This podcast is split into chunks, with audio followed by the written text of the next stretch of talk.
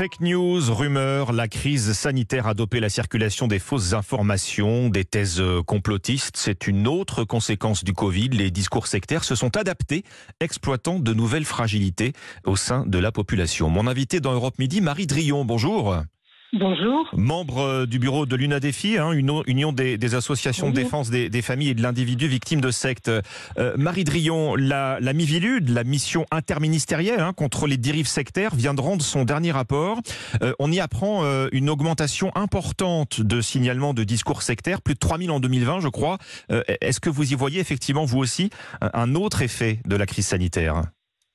Ah oui, nos associations ont constaté euh, au moment de la pandémie, depuis le début de la pandémie, euh, une augmentation des, euh, des signalements ou des interrogations. et on comprend bien que la population était fragilisée, que l'anxiété ambiante a changé un petit peu les, les recherches des uns et des autres qui ont besoin de se rassurer et que euh, certains mouvements en ont profité, d'autres se sont créés euh, autour des histoires de la vaccination, des passes sanitaires, des, réglementations, on le voit là maintenant plus récemment.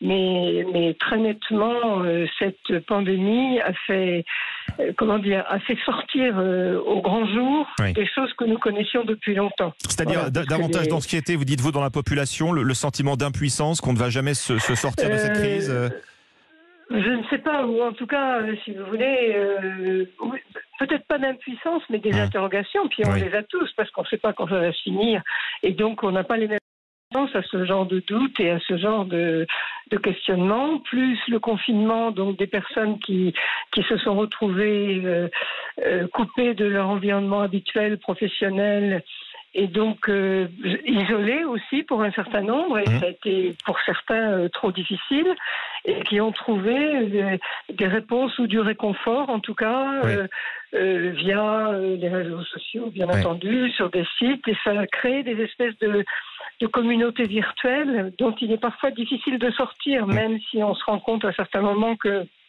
c'est peut-être pas, euh, ils n'ont peut-être pas la vérité, mais une fois qu'on est pris dans cette euh, communauté, parce qu'il y a un aspect communautaire. Oui, euh, vous voyez apparaître justement donc des nouveaux discours sur la vaccination, peut-être sur les modes de ben transmission du virus, sur l'origine du virus? Oui, mais ça, c'est pas les théories du complot. Il y, a, les interrogations, et puis après, tout ce qui est théorie du complot. Et si vous voulez, dans un mouvement sectaire, il faut, il faut presque forcément avoir un peu une théorie de complot pour pouvoir euh, exercer l'emprise. Ben, voilà, il faut que les gens euh, euh, craignent l'extérieur et le, et le considèrent comme dangereux. voilà, ça c'est ça fait c'est basique pour l'emprise si vous voulez. Donc c'est des choses qu'on voyait depuis assez longtemps et qu'on connaissait dans certains mouvements autour de la santé et du bien-être, euh, on savait depuis très longtemps qu'il y avait euh, toute une euh, catégorie de personnes anti-vax, mhm. anti-laboratoire pharmaceutique, anti, etc. Mais là, simplement, c'est vraiment sorti au grand jour. Et là, avec des, on, a eu dans les, dans les signalements que nous avions des personnes qui, je pense, n'auraient jamais pensé que leurs proches arriveraient à se couper à ce point-là de leur entourage. Vous voyez les, groupes complotistes, dites-vous, sont, sont, parfois la porte d'entrée, euh, sont perméables au, discours sectaire. On, ça commence avec une. Ça peut. Disons que, que les processus sont un peu les mêmes. C'est-à-dire que je parle des complots, il y en a qui existent. Hein. Moi, je parle de théorie du complot, de conspirationnisme. Sur les processus, alors, oui. Ben, c'est le même, c'est-à-dire qu'on va commencer par euh, euh, proposer une, une, réponse à des questions et puis euh, apporter ensuite de plus en plus de questions et parfois complètement fausses, complètement mhm. de désinformation, de oui plus que de mésinformation, c'est de la désinformation et de la théorie du complot et créer une peur, une pression euh, sur des personnes.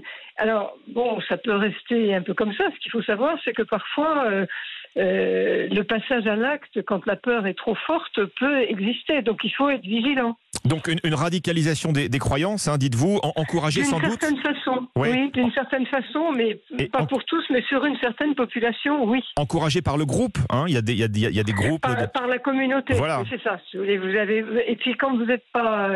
Euh, quand on est dans des situations comme maintenant, euh, d'isolement ou de doute, on est content de retrouver mmh. des gens qui pensent comme nous. On, a on voit ces croyances validées, validées validé par, par, par le voilà, groupe. Voilà, mhm. voilà.